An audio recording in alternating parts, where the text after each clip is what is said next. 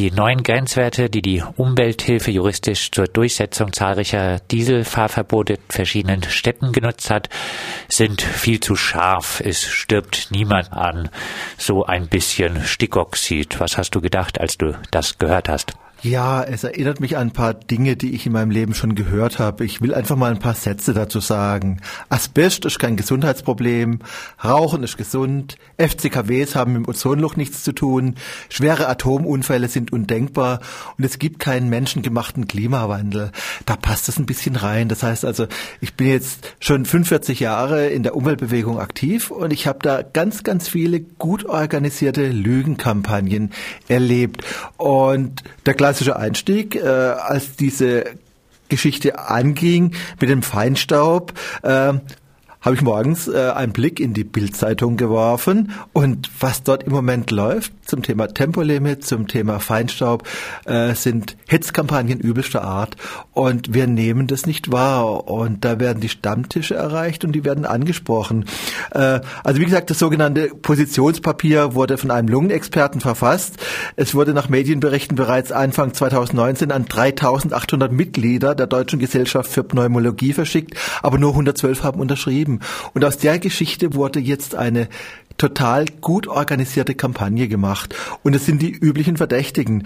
Äh, es sind die Zeitungen, die Welt, die Bildzeitung, neoliberale, aggressive Netzwerke, die AfD, die CDU, die CSU und die FDP, die arbeiten ganz hervorragend zusammen. Und es erinnert mich ganz, ganz stark an diese Kampagnen, es gibt keinen menschengemachten Klimawandel. Aber nochmal zurückzukommen, was, was haben solche Kampagnen bewirkt? Also das Übelste, was ich eigentlich erlebt habe, war diese Geschichte mit Asbest. Asbest denken viele, das war irgendwann vor 40, 50, 60 Jahren mal ein Thema und sowas. Äh, was die wenigsten Leute wissen, ist, dass heute noch mehr Leute an Asbest sterben wie an Arbeitsunfällen. Das heißt, dieser Stoff Asbest äh, war da, er wurde von Ärzten, er wurde von Fachleuten, er wurde von industriegelenkten Kampagnen verharmlost, heruntergespielt. Äh, es wurde lange eingebaut, obwohl man eigentlich wusste, wie gefährlich es war. Das hat Zehntausende von Menschenleben gekostet.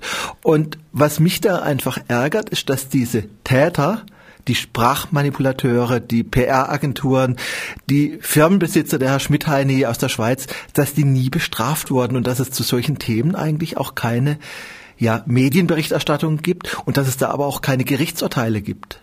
Lobby Control hat ja jetzt auch aufgedeckt, dass äh, Autoren der Studie teilweise angebliche Lungen, also Lungenärzte, die aber dann ein Jahrzehnt lang bei Daimler beschäftigt waren. Kommt auch sowas äh, häufiger vor, dass es eigentlich direkte Verbandlungen von solchen vermeintlichen Experten mit der betroffenen Industrie existieren? Das gab es immer wieder äh, bei beim Thema Atomenergie, beim Thema Atomkraft, dass da Leute, die in Atomkraftwerken oder für Atomkonzerne gearbeitet haben, dass die die Gefahren heruntergespielt haben oder dass Big Oil und Big Coal und und aggressive Netzwerke äh, den Klimawandel herunterspielen. Wie gesagt, bei Asbest hat es Zehntausende von Opfern gekostet. Und wir müssen uns im Klaren sein, dass wir eigentlich über Propagandaverbrechen sprechen, äh, die Leugnung des menschengemachten Klimawandels wird Millionen von Opfern fordern. Das muss man einfach sehen. Und äh, ich finde, wir sind da vielleicht ein bisschen zu brav in unserer Argumentation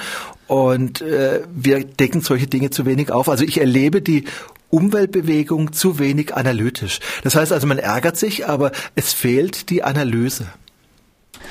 Heißt, äh, neben der Analyse aber auch, du bist klar für die jetzigen Grenzwerte und auch für diese äh, Fahrverbote für ich Dieselautos. Bin, ich bin für die jetzigen Grenzwerte und bin für die Fahrverbote, bin aber durchaus auch der Meinung, dass es auch zu solchen Themen kritische Diskussionen geben muss. Also äh, man kann auch Grenzwerte anzweifeln und wir haben ja als Umweltbewegung auch immer wieder erlebt, dass wir teilweise mit einer Minderheitenmeinung von Wissenschaftlern und Wissenschaftlerinnen an ein Thema rangegangen sind und und haben uns durchgesetzt. Also ich bin nicht gegen eine wissenschaftliche Diskussion, auch zu diesen jetzigen Grenzwerten nicht. Äh, was ich will, ist, dass diese Diskussionen wissenschaftlich geführt werden und von Sachargumenten geleitet werden und nicht von wirtschaftlichen Interessen. Und bei diesen ganzen Kampagnen zu FCKWs, zum Ozonloch, zu Atomunfällen, da waren die Debatten immer ganz, ganz stark wirtschaftsgeleitet. Und das ärgert mich einfach. Diese jetzt geltenden Grenzwerte und die dann daraus folgenden Dieselfahrverbote, wenn man jetzt das unter CO2-Gesichtspunkten sieht, bringt uns das Ganze überhaupt weiter, weil Benziner haben ja oft noch eine viel schlechtere CO2-Bilanz als Dieselautos.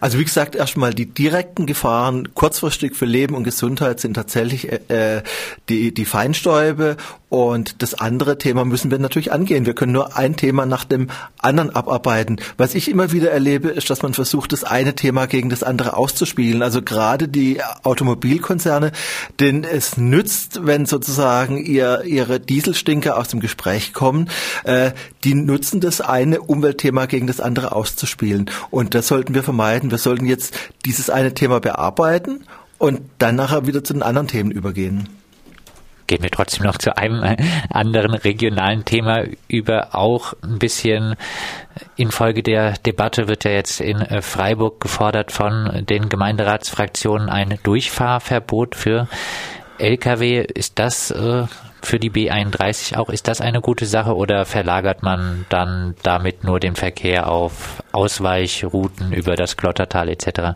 Schwieriges Thema. Also das Problem sind die zu vielen LKWs und die, zu vielen Autos generell. Und wie gesagt, ich kann es nachvollziehen, dass man aus Freiburger Sicht versucht, das Problem zu verlagern. Aber als BUND Regionalgeschäftsführer sehe ich das ein bisschen differenzierter. Ein Stück weit ist es auch St. Florian, wenn man versucht, das Problem einfach aufs Umland auszulagern.